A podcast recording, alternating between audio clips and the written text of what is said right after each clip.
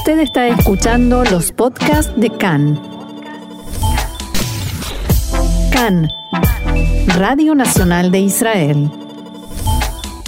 Hoy, domingo 26 de septiembre, 20 del mes de Tishrei, estos son nuestros titulares.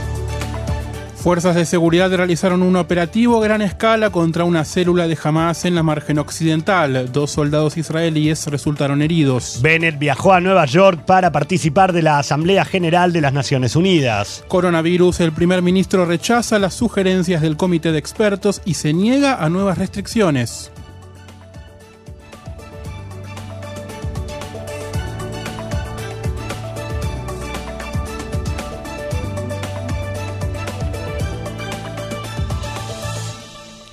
Y ahora sí, comenzamos con el desarrollo de la información, Diego. Al menos cinco palestinos armados murieron en enfrentamientos con fuerzas del ejército de Israel anoche durante un amplio operativo de seguridad de Tzal en la margen occidental. La operación se trató de una ola de arrestos en al menos cinco lugares distintos y tuvo como objetivo una célula de Hamas que las fuerzas de seguridad de Israel han rastreado durante meses.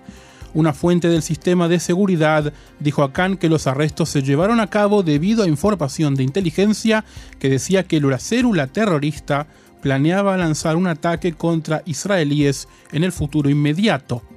El portavoz de Tzal, Ran Kohab, dijo que el ejército estima que jamás puede tomar represalias por las muertes y arrestos de sus miembros con cohetes desde la franja de Gaza. La operación comenzó a última hora de ayer sábado con una redada en Jenin en la que las tropas encubiertas de la unidad Dubdeban arrestaron a uno de los miembros armados de la célula que no opuso resistencia. Poco después de la medianoche, Dubdeban realizó otra incursión en Kfar Dan, al norte de Jenin, otro sospechoso armado fue capturado sin que se intercambie fuego. En las horas previas al amanecer, los soldados de Dubdeban entraron en la aldea de Burkin, cerca de Jenin, para arrestar a otro sospechoso armado. Medios palestinos informaron que el tiroteo estalló después de que las tropas israelíes rodearon la casa en la que se escondía el sospechoso y le pidieron que saliera. Según Kohab, el terrorista armado fue herido y capturado junto con su arma. Cerca de Burkín hubo un eh, segundo tiroteo entre palestinos y tropas de Dubdeban y la unidad antiterrorista de la policía de Israel. Al menos uno de los hombres resultó, eh, eh, perdón, uno de los hombres armados murió en ese intercambio. En la ciudad de Cabatía, también en, la, en el área de Jenin, tropas de la unidad antiterrorista de la Gendarmería arrestaron a un cuarto sospechoso armado. Finalmente, durante una redada de la unidad antiterrorista de la policía en las aldeas de Bidu y Beit Anan, cerca de Ramallah, al menos tres miembros de Hamas fueron abatidos después de que abrieran fuego contra las tropas israelíes. Un oficial y un combatiente de la unidad Dubdeban sufrieron heridas graves durante estos incidentes. El ejército comunicó la información a sus familias e investiga lo sucedido. Los heridos se encuentran internados en el hospital Rambam en la ciudad de Haifa. En la unidad de cuidados intensivos del hospital informaron que ambos fueron sometidos a intervenciones quirúrgicas y deberán pasar varias más. También señalaron que las heridas son graves, pero que sus vidas no corren peligro. Jamás elogió a los hombres armados que fueron asesinados y prometió que la sangre de los mártires de Jerusalén y Jenin al amanecer de hoy continuará alimentando la revolución de nuestro pueblo contra el ocupante sionista. Esto, por supuesto, palabras textuales de Hamas. El portavoz de la organización terrorista, Abd al-Latif al-Kanú, expresó, abro también comillas, que la muerte de los mártires de hoy es la consecuencia de la coordinación de seguridad en curso con la ocupación sionista es el fruto de las reuniones de normalización que los líderes de la autoridad palestina mantuvieron con los ministros sionistas y miembros de la Knesset en Ramallah. Los cuatro terroristas pertenecían a una célula que recibió instrucciones desde la franja de Gaza y planeaba llevar a cabo un atentado de gran alcance a corto plazo. Uno de ellos, Osama Sabah, era miembro del brazo armado de la Yihad Islámica y los otros tres, Ahmad Zahran, Mahmoud Hamidan y Zakaria Bedouin, son miembros del ala militar de Hamas. Las fuerzas de seguridad también lograron arrestar a otros integrantes de la célula en diferentes puntos de la margen occidental, principalmente en la zona de Jenin. Dos de ellos fueron arrestados durante una redada de fuerzas especiales en una gasolinera donde pasaban la noche. La yihad islámica, por su parte, amenazó con que a Israel le esperan días negros en Cisjordania, sus crímenes solo intensificarán nuestra resistencia y unidad.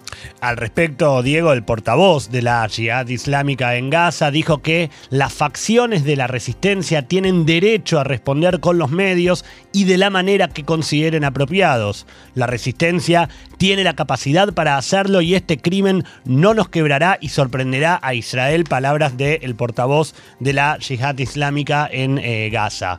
El primer, por otra parte, el primer ministro Naftali Bennett fue informado de lo que estaba sucediendo durante la noche en la margen occidental mientras viaja a Estados Unidos para participar en la Asamblea General de las Naciones Unidas.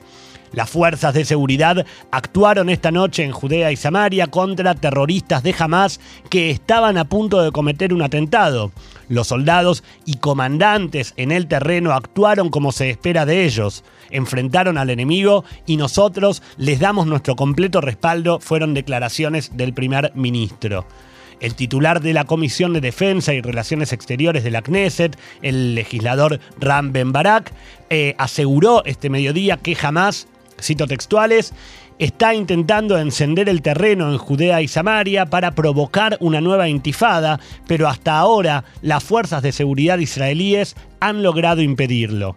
En declaraciones con Khan, Ben Barak dijo que todos los componentes de la coalición comprenden que el interés israelí es reforzar a los moderados y golpear a los extremistas. Mientras Abu Mazen no se ocupe del terrorismo, es considerado un factor moderado. Seguiremos con mucha atención lo sucedido porque esto claramente tendrá repercusiones, y generará más noticias en los próximos días. Por supuesto. El, noticias repasando un poco el fin de semana, el viernes un palestino de 27 años identificado como Mohammad Jabeisa murió por disparos de armas de fuego durante enfrentamientos con soldados israelíes cerca de la ciudad de Beita en la margen occidental.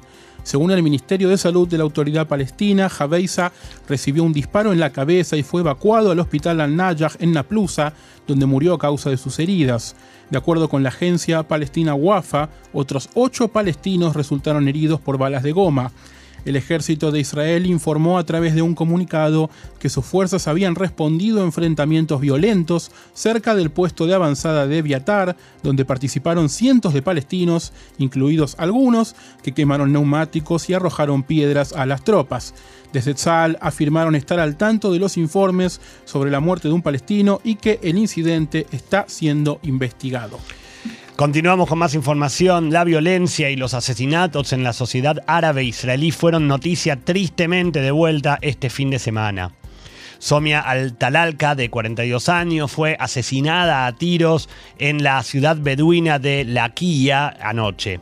Si bien la policía dijo que investiga la posibilidad de que el deceso se haya producido por disparos accidentales, Khan pudo saber que una de las principales hipótesis tiene que ver con violencia doméstica. El tiroteo en la quilla se produjo menos de un día después de que un hombre de 30 años de la cercana ciudad beduina de Shahif al-Salam fuera asesinado a tiros en el centro de Beersheba. También el viernes, Naim Suri, de 55 años, fue asesinado a tiros en eh, Nazaret un niño de 6 años y sus padres resultaron heridos por, disparos perdón, en Umelfahem y numerosos otros incidentes de disparos fueron reportados en otras ciudades árabes sin heridos. El jueves por la noche, Osam Otman, de 24 años, fue asesinado en Haifa. Decenas de personas se congregaron el sábado cerca de la casa del ministro de, Seguridad Pública, Omer Barlev, en Kojaviair, para protestar contra la persistente violencia en la sociedad árabe. En un operativo preventivo el viernes por la mañana, la policía realizó una serie de allanamientos en aldeas árabes en el norte del país. Fueron allanadas 63 propiedades con un saldo de 15 sospechosos arrestados y decenas de armas decomisadas. En lo que va del año, la ola de violencia en la sociedad árabe israelí se cobró ya 92 víctimas. Prácticamente el mismo número de todo el año pasado, pero todavía no llegamos a octubre. Exactamente, y faltan meses. Abrimos la ventana un poco hacia el resto de la región de Medio Oriente, pero es algo que involucra a Israel y mucho. Una noticia que sigue en desarrollo. El primer ministro Naftali Bennett dijo anoche que Israel extiende su mano en paz en respuesta a una reunión celebrada el día viernes en la que en Irak en la que más de 300 ciudadanos notables de ese país pidieron la normalización de relaciones entre ambas naciones.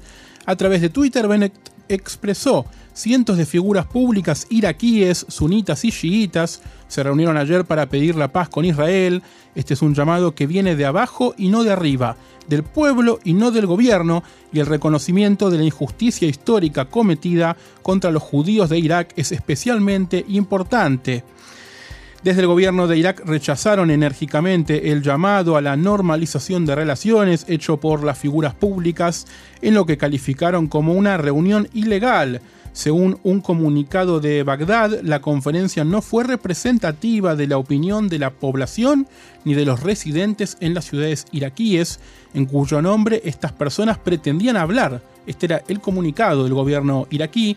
También la oficina del presidente, Barham Saleh, se unió a la condena. Cabe destacar que Saleh es kurdo y la reunión sucedió en Kurdistán. Ahora vamos a dar más detalle de ello. El influyente clérigo chiita Moqtada Sadar instó al gobierno a arrestar a todos los participantes, mientras que el parlamentario Ahmed Asadi los calificó como traidores a los ojos de la ley y hay información sobre esto. Exactamente, Diego. Esta mañana un tribunal de Bagdad emitió órdenes de arresto contra Yahar al-Tai, una alta funcionaria del Ministerio de Cultura, y contra el líder tribal Wissam al-Jardán ambos oradores en el evento. Las autoridades judiciales iraquíes dijeron que los 300 participantes restantes serían arrestados tan pronto como se determinen sus identidades. En la conferencia del viernes en la región de Kurdistán, los participantes pidieron al gobierno iraquí que ponga eh, fin al estado de guerra y se una a los acuerdos de Abraham. Exigimos relaciones diplomáticas plenas con el Estado de Israel y una nueva política de normalización basada en las relaciones de pueblo a pueblo con los ciudadanos de ese país, expresó Wissam al-Jardán. La reunión incluyó a líderes tribales musulmanes, sunitas y chiitas, activistas sociales y excomandantes militares. Tuvo lugar en la ciudad de Erbil, la capital del Kurdistán iraquí. Fue organizada por el Centro de Comunicaciones por la Paz, una organización sin fines de lucro con sede en Nueva York que busca promover lazos más estrechos entre los israelíes y el mundo árabe. También participaron de manera virtual el exfuncionario de Emiratos Árabes Unidos, Ali al-Naimi, y Gemi Pérez, hijo del expresidente Shimon Pérez. Al-Jardán calificó la expulsión de los judíos de Irak como el acto más infame en el declive del país y dijo que Irak debe reconectarse con toda nuestra diáspora, incluidos los judíos. En la conferencia también se instó a reconstruir los lazos con quienes llegaron a Israel huyendo de la persecución en Irak, así como con sus descendientes. Seguiremos con mucha atención este tema porque realmente es un paso extraordinario en lo que no parece ser que vaya a haber una relación realmente de paz con el gobierno de Irak que, ha tenido, eh, ha optado por arrestar a quienes pidieron esto, pero por lo menos hay voces que suenan de adentro. Exactamente. Seguimos con la información, exactamente. La autoridad palestina solicitó al gobierno de Sudán que entregue los activos que confiscó a Hamas como parte de una reciente operación contra el grupo terrorista. Hussein al-Sheikh, un eh, confidente cercano al presidente de la autoridad palestina, Mahmoud Abbas, escribió el sábado en Twitter, abro comillas, esperamos que el Estado hermano de Sudán, que siempre ha estado con el pueblo de Palestina, tanto el pueblo como el gobierno, entregue, eh, entregue fondos, muebles e inmuebles que fueron confiscados de Hamas al Estado de Palestina y su gobierno. El pueblo palestino necesita este dinero, especialmente nuestro gran pueblo sitiado en Gaza. Estas eran las eh, textuales palabras de Al-Sheikh. El pasado jueves, trascendió que un comité sudanés creado para recuperar fondos públicos después de la destitución del dictador Omar al-Bashir tomó el control, el control perdón, de empresas vinculadas al grupo terrorista palestino. Se trataría de una firma inmobiliaria, de un proyecto agrícola y de una torre eh, donde funcionaría un hotel y una conferencia de transferencia de dinero. Una fuente que pertenece al Consejo de Soberanía de Sudán confirmó a Khan las incautaciones y dijo que todos los activos del grupo terrorista fueron confiscados. El portavoz de Hamas, Hassem Kassem, negó los informes y dijo que su organización no tiene inversiones ni activos en Sudán. Cambiamos de tema, los teléfonos móviles de al menos cinco ministros franceses y un asesor diplomático del presidente Macron fueron infectados por el software espía Pegasus de fabricación israelí. Los servicios de seguridad franceses detectaron el software mientras inspeccionaban los teléfonos y se cree que las intrusiones tuvieron lugar en 2019 y 2020. El software Pegasus, fabricado por la empresa israelí NSO, puede encender la cámara o el micrófono de un teléfono y recopilar sus datos, y estuvo en el centro de la tormenta en julio después de que se filtrara a los medios una lista de unos 500.000 posibles objetivos de vigilancia en todo el mundo. El consorcio de medios detrás de estas revelaciones, que incluye The Washington Post, The Guardian y Le Monde de Francia, informaron en ese momento que uno de los números de teléfono de Macron y los de muchos ministros del gabinete francés estaban en la lista filtrada de posibles objetivos. Los funcionarios afectados son el ministro de Educación, Jean-Michel Blanquer, la ministra de Cohesión Territorial, Jacqueline Gourault, la ministra de Agricultura, Julien de Normandie, la ministra de Vivienda, Emmanuel Wargon, y el ministro de Territorios de Ultramar, Sébastien Lecornu. En julio pasado, Le Monde informó que se encontró evidencia de un intento de hackeo en el teléfono del exministro de Medio Ambiente y un aliado cercano de Macron, François de Rugy, y que el intento supuestamente se originó en Marruecos. Los servicios de inteligencia de Marruecos también fueron acusados de estar detrás de este hackeo a periodistas en Francia, pero el gobierno de Rabat ha negado las acusaciones y ha iniciado acciones legales por difamación. Según los informes, Macron llamó personalmente al primer ministro Naftali Bennett en julio pasado para asegurarse de que el gobierno israelí estuviera investigando adecuadamente las acusaciones relacionadas con el software espía. Continuamos con más información. Diego, una azúcar construida a una altura de 2 metros sobre el suelo se derrumbó en el barrio ultraortodoxo de Mea Shearim en Jerusalén, según confirmó un portavoz de la policía en la noche de ayer. Cuatro personas resultaron heridas, dos mujeres de unos 30 años cada una y un niño de dos años y otro de 5. Nos quedamos en Jerusalén, donde la siguiente noticia está relacionada con el juicio al ex primer ministro Benjamin Netanyahu, en el que se lo acusa de los delitos de fraude, soborno y abuso de confianza. En la denominada causa 4000 Besek Boala, el Tribunal de Distrito de Jerusalén rechazó el pedido de los acusados, Netanyahu y el matrimonio de Shaul e Iris Alovich, de que no se permita a la Fiscalía hacer una investigación complementaria e interrogatorio al testigo Avi Alcalay, ex editor del sitio web Walla. Los jueces establecieron que la decisión de la Fiscalía de volver a investigar al testigo no tiene ninguna irregularidad que justifique su intervención. También señalaron que los acusados tienen derecho a un contrainterrogatorio de los testigos de la Fiscalía, a llamar a testigos que ellos elijan y a plantear desacuerdos con interrogatorios y su validez al final del proceso. Por tanto, explicaron, considerando la necesidad de un juicio justo y de llegar a la verdad, se ha decidido rechazar la petición de los acusados. El ministro de Relaciones Exteriores de Irán dio marcha atrás ayer a comentarios que había hecho el día anterior cuando declaró que las conversaciones estancadas sobre el acuerdo nuclear se reanudarían muy pronto. El canciller dice ahora que Occidente y Teherán tienen un concepto diferente del marco temporal abro comillas, la gente sigue preguntando qué tan pronto es. ¿Significa días, semanas o meses? Dijo Hussein Amir Abdollahian que en declaraciones transmitidas por un, por un canal estatal iraní. La diferencia entre el pronto iraní y el occidental es mucha. Para nosotros, pronto significa realmente en el primer momento oportuno, cuando nuestras revisiones se hayan completado.